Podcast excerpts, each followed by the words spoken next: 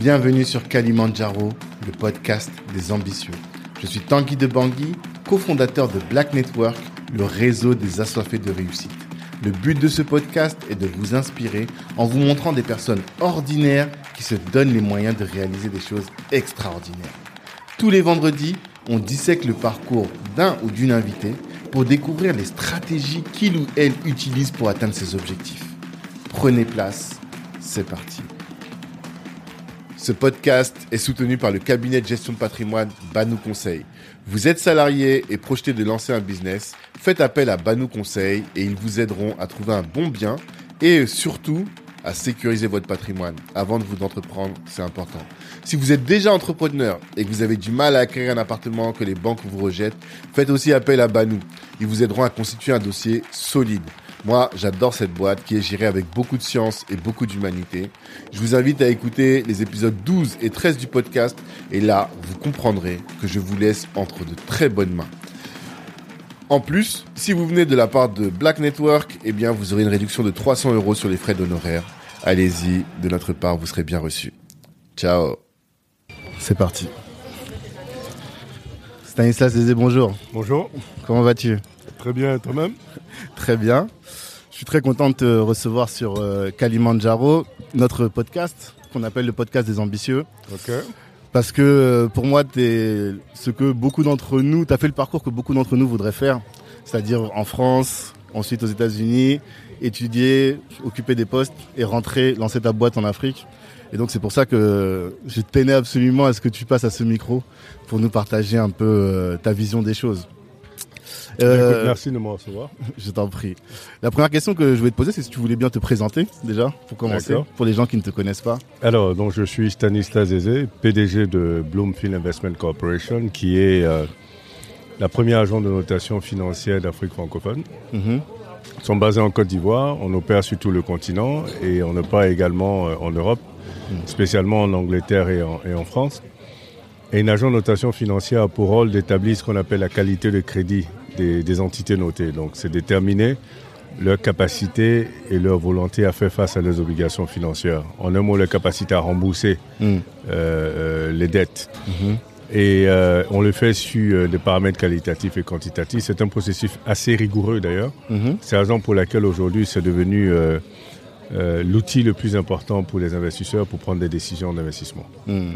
Et j'ai découvert, au début, je pensais que vous notiez que les sociétés, les grands comptes, et finalement, vous avez basculé, vous notez aussi les États. Non, non, tout. Ou dès le départ, c'était déjà les, Non, dès les le départ, on a commencé avec les entreprises D'accord. corporate, ensuite les entreprises publiques, les entreprises, euh, des entités financières, donc les banques, assurances et euh, des instruments financiers ensuite. Et on a basculé sur les, sur les pays. Donc aujourd'hui, nous notons dans les cinq catégories des risques. Mhm. D'accord. Ok. Euh, comme on a peu de temps, je voulais, moi, euh, ce, que je voulais, ce dont je voulais vraiment parler avec toi, et euh, c'est connaître ton message pour la diaspora.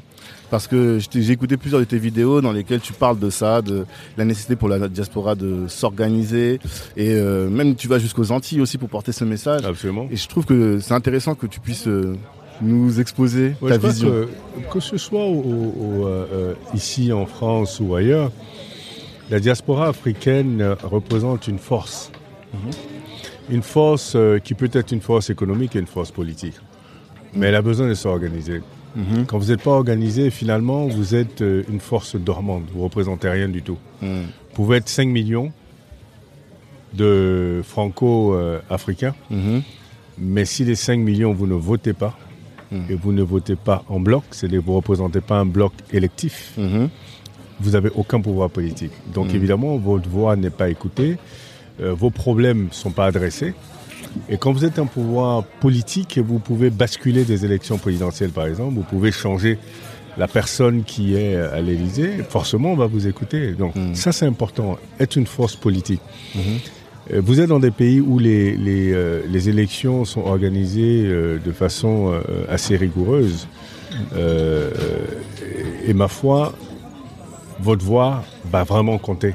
Mhm. Donc si vous êtes ensemble, que vous, représentez une, un, un ensemble cohérent euh, de votants, Mhm. vous pouvez basculer, faire basculer les élections. Donc vous êtes une force avec qui il va falloir compter. Mhm. Sur le plan économique, beaucoup de, de membres de la diaspora euh, envoient de l'argent de façon individuelle. Ça représente une grosse somme quand on fait l'agrégat. On va dire euh, chaque année euh, un milliard d'euros ou 2 milliards d'euros ou 3 milliards d'euros, j'en sais rien. Mhm. Mais finalement, ce n'est absolument rien du tout parce que ce sont des montants qui sont des euh, investissements sociaux. On envoie l'argent pour, pour faire partie son petit frère à l'école, pour payer le loyer de telle cousine ou de tel neveu, mhm. mais ça ne représente pas un investissement réel. D'accord. Euh, il est important que la diaspora se constitue, constitue et crée des fonds d'investissement hmm. pour investir dans des obligations d'État en Afrique, aider à construire les infrastructures. Hmm. Et là, vous allez commencer à représenter hmm. euh, un intérêt économique, vous allez représenter une force politique. Investir dans les obligations, investir euh, dans des entreprises directement à travers votre fonds, vos différents fonds d'investissement, investir dans les PME, créer de la valeur, créer de la richesse oui, là, vous commencez à avoir une importance. Hmm. C'est pas que vous ne représentez pas une importance pour l'Afrique, c'est si. Ils sont conscients qu'ils ont des frères ici, ils sont contents. Mais tant que vous n'êtes pas des réels ambassadeurs, en réalité, ok, ils, vont, ils prennent conscience que vous êtes là, mais vous représentez rien de concret pour eux. Hmm. Ok, vous n'êtes ni une force politique, ni une force économique. Une force politique, ça veut dire que vous allez influencer la politique de la France ou des pays où vous êtes vis-à-vis -vis de l'Afrique. Donc vous avez ce pouvoir-là d'influencer les politiques. Et à ce moment-là, ça permettrait d'avoir des politiques qui soient adéquates, qui soient raisonnables, qui ne soient pas humiliantes des fois parce qu'elles sont. Euh, mais si vous ne le faites pas et vous n'investissez pas mm-hmm. euh, dans des infrastructures, vous n'investissez pas de façon concrète et, mm. très claire, vous ne représentez pas, représentez pas grand-chose. Mais du coup, parce que sur l'aspect politique, la difficulté, c'est que chacun a sa manière de voir et que on est on se retrouve dans différents partis. Je comprends tout à fait, mais mm. vous avez un objectif commun. Que vous devez, vous devez prendre conscience de cet objectif commun. Cet objectif commun, c'est le continent. Vous pouvez avoir des approches différentes, ok, mais euh, si euh, vous vous parlez entre vous à travers des débats, des associations, des conférences et tout, et, vous commencez, vous pouvez avoir des, des, débats politiques qui sont différents, des idées politiques qui sont différentes, mm. mais quand il s'agit de l'Afrique, ce serait bien d'avoir euh, des idées communes, ce serait bien d'avoir une approche mm. commune, plus ou moins dans une logique de compromis. Mm-hmm. Ok? Mais quand il s'agit, par exemple, de vos vies ici, ou quand il s'agit euh, de problèmes purement euh, français, parce que vous êtes français également, mhm. oui, vous pouvez avoir différentes euh, approches, naturellement. Mhm. Et c'est ça la démocratie. Mhm. Mais quand il s'agit de l'Afrique, vous savez très bien que ce sont l'Afrique, les différents pays d'Afrique ne sont pas encore indépendants véritablement. Clairement. Et ont besoin de justement de cette capacité, cette réelle souveraineté, parce que sont pas, ils ont, les pays occidentaux ont encore de l'emprise sur les pays africains malheureusement. Mhm. Euh, et je crois que quand je parle euh, d'aider à changer euh, les politiques vis-à-vis de l'Afrique, c'est ça. Aider à faire de sorte à ce que les pays occidentaux n'aient plus cette emprise-là. Mhm. vous regardez des pays qui sont indépendants, mais qui ont toujours des bases militaires, de pays occidentaux dans, dans, le, dans leur pays. Enfin, c'est quand même un peu curieux. Mm. Euh, soit vous êtes souverain, soit vous n'êtes pas souverain. Vous imaginez une base militaire rwandaise en France mm. ou une base militaire kenyane aux États-Unis ou en mm. Angleterre ou en Allemagne? Non, impossible. Ce n'est même pas imaginable. Et, ben, pourquoi le contraire est, posé? Et, vous, et, on pense qu'on est souverain, on n'est pas souverain. Donc, aider dans cette souveraineté-là, mm-hmm. c'est justement euh, euh, avoir des politiques qui soient cohérentes avec le discours.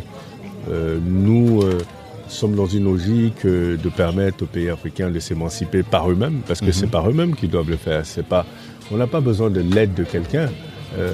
on a besoin seulement qu'à un moment donné, dans les relations, il y ait une certaine cohérence et un mhm. certain équilibre. Mhm. Mais euh, il est important qu'on comprenne que le développement de l'Afrique se fera par les Africains, pas par les Européens. Ils n'ont pas d'intérêt à le faire. Et pourquoi ils le feraient d'ailleurs hmm. C'est la responsabilité des Africains. Il faut que les Africains se mettent dans cette posture-là hmm. et puis commencent à travailler. Mais stratégiquement, est-ce qu'il faut commencer par la politique ou par l'économique? Nous, on a fait le choix. Pourtant, il n'y a pas de. Les deux, il n'y a, pas de, a pas de priorité. Hein. Les deux hmm. devraient. Euh, se faire de façon concomitante. Il n'y a pas de, l'un ne prime pas sur l'autre. Mhm. Les deux sont extrêmement importants. Mhm. Euh, aller, euh, que ce soit influencer la politique publique, la politique vis-à-vis de l'Afrique, des pays occidentaux où vous résidez, ou que ce soit investi directement dans le continent, les deux ont un impact significatif et un impact très très très important. D'accord. Donc là, si on parle en termes de stratégie, pour toi, la première chose, ce serait de réunir, sur la, d'un point de vue politique, c'est de réunir les forces vives ici et d'identifier quels sont les thèmes sur lesquels on est tous d'accord et qui pourraient nous permettre d'influencer Absolument. la politique. Absolument. D'accord.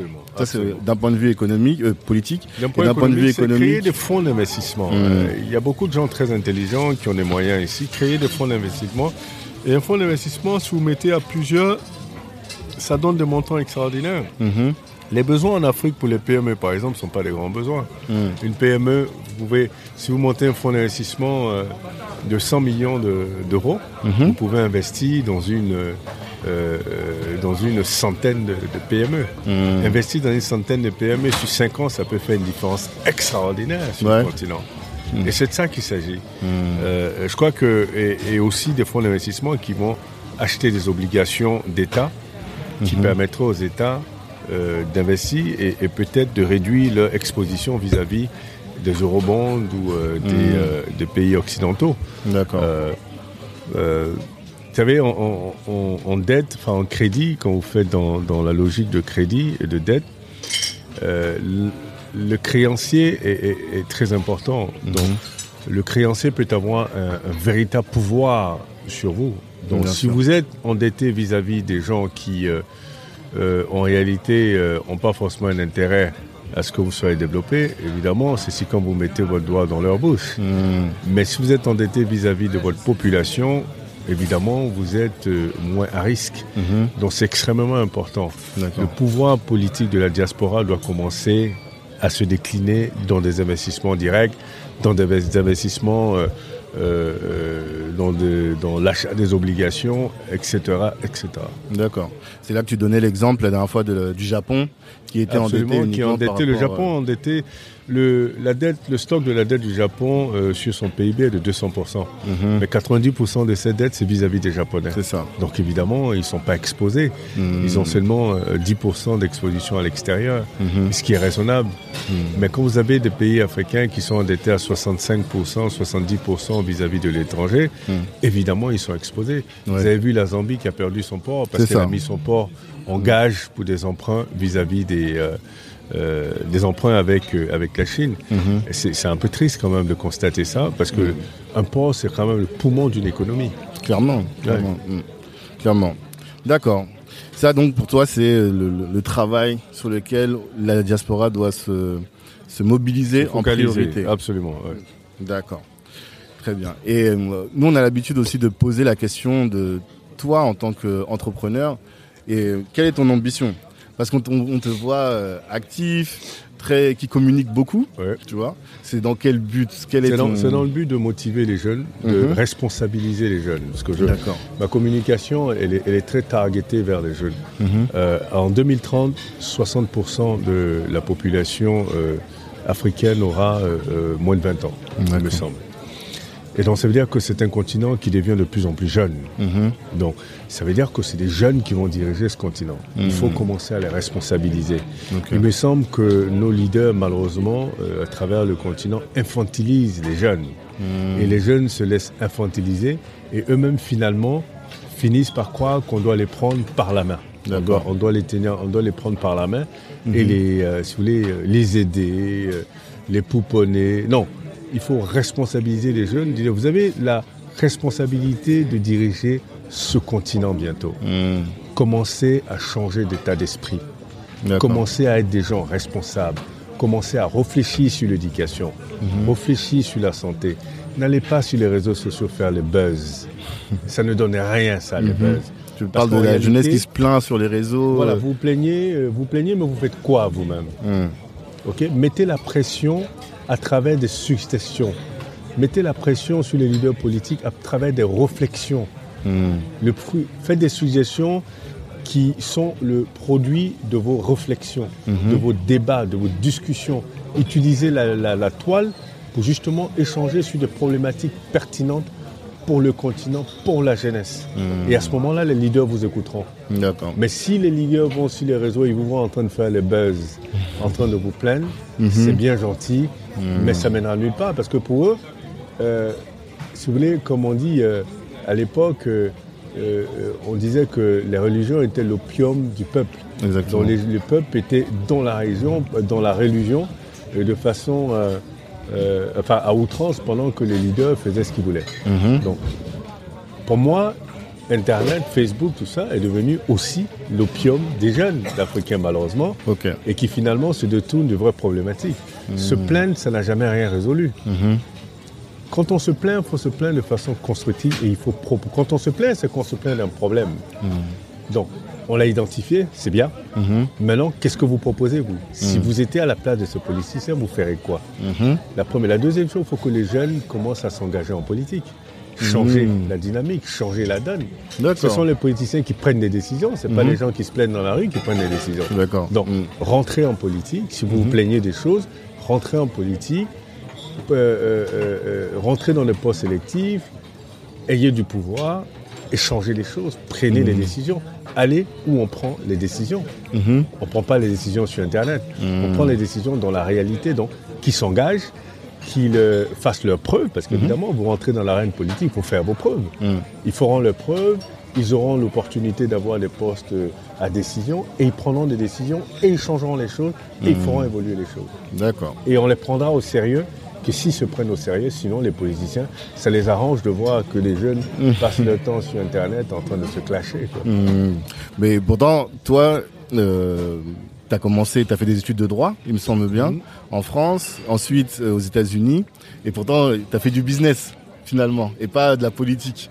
Alors qu'en mais Afrique. Ce que je euh, dis, c'est que oui, ben, euh, ce que je suis en train de dire, c'est que on- il faut pouvoir contribuer d'une façon ou d'une autre. Moi, euh, c'est vrai que quand j'étais petit, je voulais être politicien. C'est pourquoi j'ai fait droit, Sciences Po, Sciences Éco, école d'administration. mhm. Et après, je me suis rendu compte que oui, euh, on peut, on peut euh, contribuer de plusieurs façons. D'accord. Pour l'instant, je contribue à travers l'agent de notation financière qui a complètement transformé le marché des capitaux Mhm. en région francophone, D'accord. qui a fait prendre aux gens la, la conscience de montrer patte blanche quand on veut emprunter. Mhm. Quand vous empruntez, vous devez montrer que vous êtes capable de rembourser. Donc c'était un gros challenge. Mhm. L'asymétrie d'information entre les pourvoyeurs de capitaux et les demandeurs de capitaux était un challenge extraordinaire. Mhm. Donc ça faisait que nos marchés de capitaux n'étaient pas vraiment développés. Aujourd'hui, de plus en plus, cap- marchés des capitaux sont développés. On demandait systématiquement des garanties aux emprunteurs africains parce que justement, on estimait qu'ils étaient systématiquement risqués. Ça. Donc, on commence à changer la perception avec la notation financière, euh, euh, la perception des investisseurs en Afrique sur le risque. Aujourd'hui, dans la zone UEMOA, par exemple, quand vous avez, vous êtes noté, vous êtes, vous avez une note que- qui part de risque modéré à risque extrêmement faible, vous êtes exempté de la garantie. Ok. Ce qui est extraordinaire. Avant, vous étiez systématiquement garanti à 100%. On ne faisait pas des discriminations de qualité de crédit. Et ça change avec la notation financière. Donc nous, nous sommes véritablement en train de changer la dynamique. Parce que aujourd'hui, plus des capitaux, plus d'emprunts, plus de confiance, ça équivaut à développement. Ouais. Voilà, donc il y a cette façon de le faire.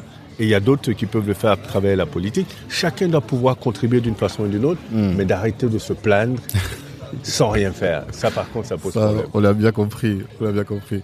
Mais du coup, toi, ton business, il a une vocation, en tout cas une dimension politique finalement, en tout cas qui impacte le fonctionnement tout ce et qu'on fait, tout ce qu'on fait a une dimension politique. Même se plaindre, ça a une dimension politique. oui, Mais sauf que là, il y a de la bonne politique et de la mauvaise politique. exactement. Il faut faire de la bonne politique. Donc, Mm. quand on note les pays, qu'on met en relief les points forts et les points faibles, ils travaillent sur les points faibles. Mhm. Donc ça veut dire qu'il y a, il y a un apport de cette notation financière sur changer de paradigme, Mhm. que ce soit économique et politique, ou social, ou culturel, parce qu'on on met en relief les faiblesses. Ce qui pourrait entacher la réputation du pays. Et le pays va travailler là-dessus pour améliorer sa réputation. Donc c'est une contribution politique et économique qui est faite de façon très claire. D'accord. Et euh, toi, du coup, avec cette, euh, cette entité, le Bloom- Bloomfield, pardon, comment est-ce que tu as fait pour t'imposer devant euh, quelle stratégie tu as mis en place pour t'imposer par rapport aux travail, autres agences le travail et la crédibilité. Mhm. Bonne pédagogie de ce qu'on fait, Mm. convaincre les gens de l'utilité de ce qu'on fait, Mm. travailler d'arrache-pied, Mhm. être sérieux et construire progressivement sa crédibilité. C'est pas, il n'y a pas, il y a rien d'extraordinaire. Mhm. C'est très simple. Vous travaillez, vous construisez de la votre crédibilité, vous montrez que vous êtes sérieux, vous mettez l'accent sur l'excellence, vous ne réduisez pas les standards euh, euh, d'évaluation parce que vous êtes en Afrique, mm. vous ne rentrez pas dans, les, dans la tricherie, dans la... Dans, dans, les, dans la corruption, et tout ça, dans la corruption, mm. et vous voyez progressivement vous gagnez en crédibilité. Ça fait 14 ans que nous existons. C'est ça. Mais nous avons construit cette crédibilité. Mhm. Aujourd'hui, la notoriété que nous avons, nous ne l'avons pas les cinq premières années, mhm. ni les cinq premières, ni les cinq années après. Bien sûr. On l'a obtenu au fur et à mesure. Mhm. Dans cinq ans, on aura certainement une crédibilité beaucoup plus renforcée parce que c'est comme ça que ça fonctionne. Et c'est ce message-là que je veux passer à la jeunesse africaine.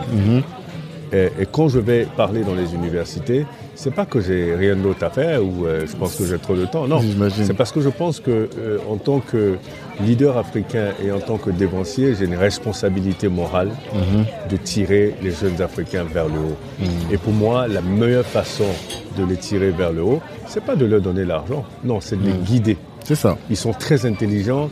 Ils ont, ils ont, ils ont la niaque. Ils ont, ils ont la, euh, ils ont ce qu'il faut, ils sont innovants, mhm. mais ils ont besoin que des gens expérimentés les guident, les orientent, les accompagnent. C'est ça. Ne serait-ce que donner l'exemple par rapport à ce que toi tu as fait et communiquer aussi sur ça. Parce qu'en Afrique, on a cette culture quand même d'opacité, de ne pas parce que les gens estiment que il faut cacher. Euh, mm. Quand on réussit, il faut cacher pour pas que les mauvaises langues euh, mm. viennent parler. Mais moi, sincèrement, J'en ai strictement rien à foutre. Vous pouvez raconter ce que vous voulez. J'ai travaillé dur pour avoir ce que je, ce que j'ai, donc je mhm. fais ce que je veux. Mhm. Donc, euh, je ne vais pas m'occuper de ce que les gens pensent, donc c'est pas mon problème ça. Moi, je m'occupe de ce que je peux apporter à la communauté, de ce que mhm. je peux apporter aux jeunes. Donc, les mauvaises langues, c'est peut-être 1%. Mais moi, je suis préoccupé par les 99% de bonnes langues. Pourquoi me préoccuper par ce 1% Parce que ce 1% est peut-être nuisible. Ouais fait beaucoup mais de moi, bruit. ça ne m'intéresse pas. Vous allez mm. voir sur Internet, des fois, il y a des gens qui me dénigrent, qui m'insultent. Je n'ai jamais répondu à rien du tout. D'accord. Ça ne m'intéresse pas du tout de répondre. Vous pouvez mm. dire ce que vous voulez, mm. je vous l'accorde, je respecte votre opinion. Mais moi, je ne vais jamais répondre parce que je ne vais jamais me rabaisser pour discuter avec vous de ça. Si vous discutez, si vous m'interpellez si des choses que je que j'ai dites et vous avez peut-être euh, l'impression qu'il y a quelque chose que vous pouvez rajouter ou que je pourrais mieux faire, mhm. oui, je suis preneur. Oui, je suis, oui, je suis preneur de, ces mhm. informations-là mhm. et de ces discussions, mais je ne suis pas là pour entrer dans des débats de rue ou des débats euh, en dessous de table. D'accord. Euh, oui, lors de la conférence, tu nous expliquais que tu utilisais le contournement pour euh, pouvoir euh, atteindre tes objectifs. Et nous, sur un certain nombre de nos objectifs à nous, on voit qu'il y a un long travail de pédagogie, mais en attendant qu'on arrive à atteindre cet objectif, il faut qu'on trouve des ressources et autres. Qu'est-ce que tu nous expliquais Comment est-ce que toi tu as fait pour voilà, ça m'a pris, ça m'a pris deux ans pour ça m'a pris deux ans pour avoir mon premier client. Mhm. mais, mais, vous savez, je dis le, chef d'entreprise, il est constamment en train de réfléchir pour trouver des solutions. Mhm. Donc, j'avais le choix entre me lamenter et attendre jusqu'à avoir mon premier client. On me dit, mhm. mais qu'est-ce que je peux trouver comme alternative? C'est ça. Je me suis dit, je vais commencer à faire des séminaires mhm. et les faire des séminaires payants. Ça répond à deux objectifs. Celui d'engranger du cash pour soutenir l'activité, mais en même temps celui de faire de la pédagogie. ah oui. Pas que de la com. Non, c'est la pédagogie. la pédagogie. Donc, on a fait de la pédagogie. On a fait des séminaires qui, marchaient bien. On récoltait euh, des fonds. Pas énormément, mais ça permettait de soutenir le business. Hmm. Jusqu'à ce qu'on commence à avoir des clients, on a fait les deux. Et après, on n'a plus eu besoin de faire des séminaires. Donc, on a commencé à communiquer autrement que par des séminaires. Jusqu'à aujourd'hui, vous voyez bien, euh, notre euh, politique de communication, elle, est très très très très développée. Mhm. Nous utilisons tous les canaux de, communication pour pouvoir faire passer les, messages, mhm. que ce soit des messages personnels de moi-même envers la, jeunesse ou des messages de Bloomfield envers la communauté économique et financière de l'Afrique. Mhm. D'accord. Et euh, pourquoi être rentré alors que tu étais à la Banque mondiale, tu avais, des bons postes à l'étranger. Pourquoi être rentré en Afrique? Mais rentrer, c'est ce qui est normal. Ouais. Enfin, je ne suis pas euh, des États-Unis, je ne suis pas de la France, mhm. je suis de la Côte d'Ivoire. Ouais. Donc, rentrer, c'est ce qui est normal. Si j'étais né aux États-Unis ou Mm. né en France, Mhm. c'est différent. D'accord. On pouvait se poser la question, mais t'es né ici, t'as grandi ici, t'es plus français que ivoirien ou t'es plus américain que ivoirien, pourquoi tu Mhm. rentres? Non, là je suis né là-bas, j'ai grandi là-bas, je suis venu au lycée en France, je fais la fac, je suis allé aux États-Unis, mais, mais naturellement, à un moment donné, je dois rentrer chez moi. Ah, ça, t'appelait Tu te sentais pas Tu te sentais pas de pouvoir t'insérer ici Non, c'est surtout qu'il y avait même pas, c'était même pas ça l'objectif. L'objectif c'était de venir faire des études, avoir éventuellement un peu d'expérience et puis rentrer dans son Hmm. pays, développer son pays, c'est ça. Contribuer. Pourquoi on va à l'école? C'est Mhm. après pour s'émanciper. Mhm. En même temps, c'est toujours très intéressant de s'émanciper dans un environnement où les autres aussi sont émancipés. Hmm. Donc si vous, vous avez eu la chance d'apprendre et de faire le tour du monde et d'apprendre beaucoup de choses, mais venez le partager avec les autres. Venez Mhm. aider les autres à être émancipés, même en étant sur place. Ouais. Et pour moi, c'est ce n'est même pas un sacrifice, c'est ce qui est tout à fait normal. Mhm. Et c'est pourquoi parce que- je, conseille Mhm. à tous ceux qui viennent faire les études de rentrer chez eux après.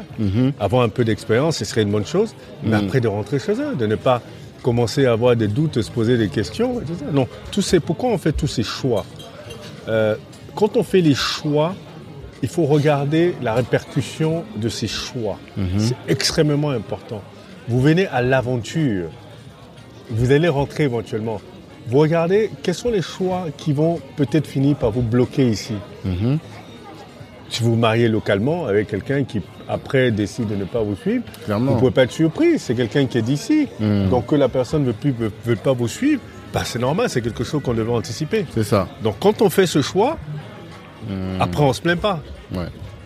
Ok, quand on a l'intention de retourner, on fait des choix qui concourent à ce retour éventuel. Mhm. Mais quand vous faites d'autres choix qui vont vous bloquer ici euh, pour des raisons normales, Mhm. mais après vous ne pouvez pas vous dire, euh, mais moi j'ai envie de rentrer, mais je ne peux pas parce que mon épouse est d'ici ou parce que mon époux est d'ici, Mhm. euh, je ne peux pas. Ah non, non, mais c'est des choix que vous avez fait. Faut assumer les conséquences. Voilà. Et donc, toi, tu avais déjà la stratégie dès le départ, tu t'es dit, je viens, je me forme moi, et je Il fallait rentre. repartir. Donc de toute façon, je n'ai pas fait de choix qui me bloquerait quelque part. Mhm. Dès le départ. Non. C'est pas la- la- la quand je suis reparti. Et c'est pas la difficulté dans les postes en Occident qui t'ont conduit à Non, dire pas du tout. Non, ah ici il n'y a je- pas non, de j'étais- écoutez, j'étais euh, dans le bureau du vice-président, euh, le contrôleur de la Banque mondiale. euh, Mm. J'étais très jeune, dans ma vingtaine. c'est ça. Vous imaginez, c'était le, le top of the world. Mhm. T'as pas senti le plafond de verre non plus Ah dans non, tes non, postes. pas du tout. Le, le plafond Mm. de verre aux États-Unis, il est... aux États-Unis, il n'y a pas de plafond de verre euh, en général. Tu peux, vous pouvez tomber dans des exceptions, il y a des plafonds. Mais en général, vous, c'est votre travail, c'est la méritocratie. Mhm. À un moment donné, même si les gens ne vous aiment pas, ils voient le travail que vous faites, Mhm. ils n'ont pas le choix. Ils se mettent dans une position où ils estiment qu'ils n'ont pas le choix. Mhm. Et de plus en plus d'ailleurs. Le système judiciaire en- en- aux États-Unis est tellement puissant contre les discriminations et tout ça Ouais. que les gens font très très attention. Mhm. Généralement, les gens qui engagent dans les, des, des- des- des discriminations gagnent leur procès. Ouais. Je sais pas si t'as vu que Tesla là a été condamné Ah bah une, ouais, am- une amende. qu'il faut faire. euh, Là-bas, ils font très attention à ça. Hein. C'est pas, c'est pas euh, les pays européens où, euh, bon, euh, a priori, le système même est contre vous. Quoi. Mhm. Malheureusement. Et qu'est-ce que j'ai deux, petites questions pour terminer, mais Voilà. qu'est-ce que euh, l'Afrique t'a apporté quand t'es rentré par rapport à ce que t'as vécu en France Quelqu'un m'a dit une phrase forte, un entrepreneur qui a vécu ici m'a dit l'Afrique m'a réconcilié avec mon humanité. Ouais. Est-ce que c'est quelque chose qui te parle? Non, si, si, ça me parle énormément parce qu'en réalité, euh, quand vous rentrez en Afrique, vous vous sentez euh, humain. Il n'y a Mhm. pas de doute dessus. Mhm. Vous vous sentez euh, appartenir à une communauté. Il n'y a pas de doute là-dessus. Mhm. Personne ne vous dit, bah non, vous, votre Ouais. couleur, votre truc. Non. Vous vous sentez appartenir à une communauté. Mhm. Et ça, il n'y a rien de tel. Vous vous sentez bien. Vous vous Mhm. sentez chez vous. Mhm. Et ça vous permet d'avoir l'état d'esprit nécessaire pour pouvoir avancer, pas être frustré. Et quand vous êtes ici, des fois, même quand on vous dit rien, vous posez des questions. Mhm. La façon dont on vous regarde, vous pouvez mal interpréter, alors que peut-être qu'il n'y a absolument rien dans ce regard. Vrai. La façon dont vous souriez, est-ce qu'il me sourit vraiment? Est-ce que Mm. bon, euh, c'est pas raciste? Vous Mm. allez interpréter tout le temps, même si les gens sont de bonne foi, ils ne sont pas nécessairement racistes. Vous allez interpréter. Donc, vous avez tout, vous êtes toujours dans ce dilemme là, ok? Ce dilemme euh, euh, permanent de est-ce que je suis accepté? Est-ce que je suis à ma place? Est-ce qu'en réalité euh, il m'accepte vraiment Euh, Est-ce que ce sourire il est, il est Mm. honnête ou pas? Vous n'avez pas ce problème-là quand vous rentrez chez vous en Afrique? Et tu, Votre problème, il plus est ailleurs. percutant, plus Voilà. euh, efficace. Voilà, votre problème, il est ailleurs. C'est de Mhm. dire, par exemple, bon, écoutez, je suis habité à un certain système de travail. Ici, c'est un peu trop lent. Comment je fais pour contourner? Comment j'aide les gens à, à être un peu plus, un peu plus rapides dans ce qu'ils font Mhm. Et justement, je dis, quand vous venez aux États-Unis et en France, et vous avez le meilleur de- de- de- des deux mondes, le monde d'Afrique et le monde ici. Mhm. Et donc, vous avez, vous avez beaucoup plus de richesse Mhm. en termes euh, euh, de ce que vous pouvez apporter euh, à- à l'Afri- en Afrique. Mhm. Donc évidemment, capitaliser sur les bons éléments que vous avez pris d'ici et puis essayer de les adapter avec les réalités du continent. Voilà. D'accord.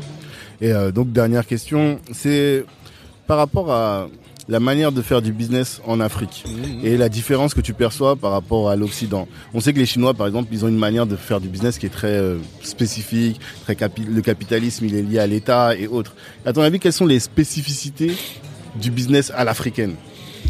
Euh, écoutez, je ne sais pas si euh, on a des spécificités par- particulières. Je crois que les, culturellement, les Africains sont très attachés à, des, à, à certains symboles. Je vais par exemple euh, vous appeler, euh, euh, on va dire, euh, quelqu'un que vous allez voir, un grand un chef d'entreprise avec qui vous voulez faire du business. Il est, on va dire, vous avez 30 ans, il a 50 ans. Mhm. Quand vous venez le voir, quand vous dites, euh, quand vous commencez à parler et puis vous appelez petit frère et vous dites grand frère, Mhm. ça crée un certain lien. Mhm. Parce que pour lui, c'est important, Mhm. euh, ce droit d'aînesse.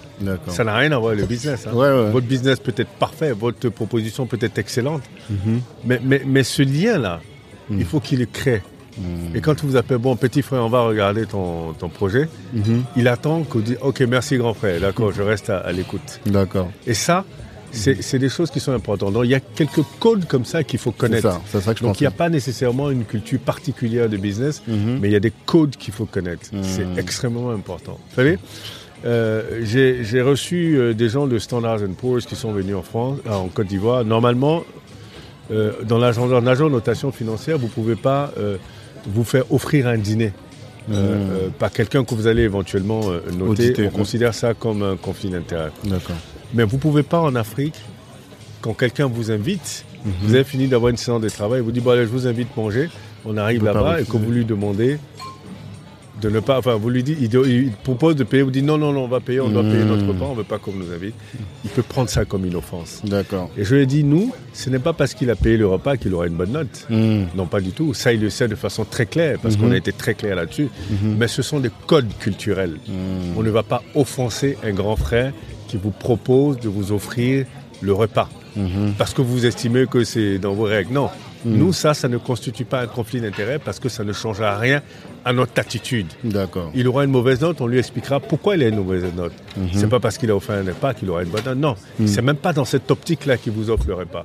Mais tu arriveras à expliquer à un grand frère aussi Parce qu'il y a cette difficulté Non. aussi chez nous. En réalité, le grand frère vous offre le repas, ce n'est pas dans cette optique-là. Mhm. Non, s'il est dans cette optique, il vous proposera de l'argent pour Ouais. avoir une bonne note. C'est différent. Oui, Et à ce moment, vous lui direz non, les notes, on ne les achète pas, on les Mhm. mérite. d'accord. Mais le repas, ça n'a absolument rien à voir avec ça. Mhm. Non, quand tu dis ce rapport de grand frère à petit frère, eh bien, est-ce que tu peux le dire euh, facilement à un grand frère qu'il a mal fait? Mais bien Dans nos familles, c'est pas aussi Bien- facile non, c'est la ça. façon de le dire. Ok. Vous savez, c'est pareil quand je dis, quand vous rentrez, vous êtes, vous êtes vous, même dans un couple, quand vous disputez avec votre épouse, Mhm. ok Quand vous deux, vous êtes en train de crier, ça n'amène nulle part. D'accord. Il faut qu'il y ait un qui dise, ok, tu as raison. Mhm. D'accord, ben, l'autre parle, ok, tu as raison, vraiment, euh, pas de problème, tu as raison, je suis désolé. Mhm. L'autre se calme, et quand l'autre est calme, vous venez maintenant lui dire, finalement, en réalité, voilà ce que je voulais dire. Voilà de quoi je parlais. C'est vrai qu'on était tous les deux énervés, on ne pouvait pas se comprendre. Maintenant, ce serait bien qu'on en parle. Mhm. Vous êtes plus de chance de résoudre des problèmes comme ça que de vous crier dessus et de vouloir raisonner l'autre pendant que lui il est énervé, vous, êtes énervé, elle elle est énervée. Voilà, Mm. voilà. comprenez Mm. Et c'est ça, c'est juste, euh, il y a des façons de faire. Un grand frère qui a, qui a tort, mais pendant qu'il est en train de parler, vous le laissez parler. Ok, grand frère, d'accord, grand frère. Il se calme et après l'appeler mon grand frère. En réalité, euh, voilà en réalité ce que je voulais dire. Euh, Je ne voulais pas te manquer de respect, mais je voulais juste expliquer comment ça fonctionne. Et voilà comment ça fonctionne. En réalité, tu allais sur le mauvais chemin. Mais bon, je comprends que ça t'a un peu énervé, mais voilà les raisons.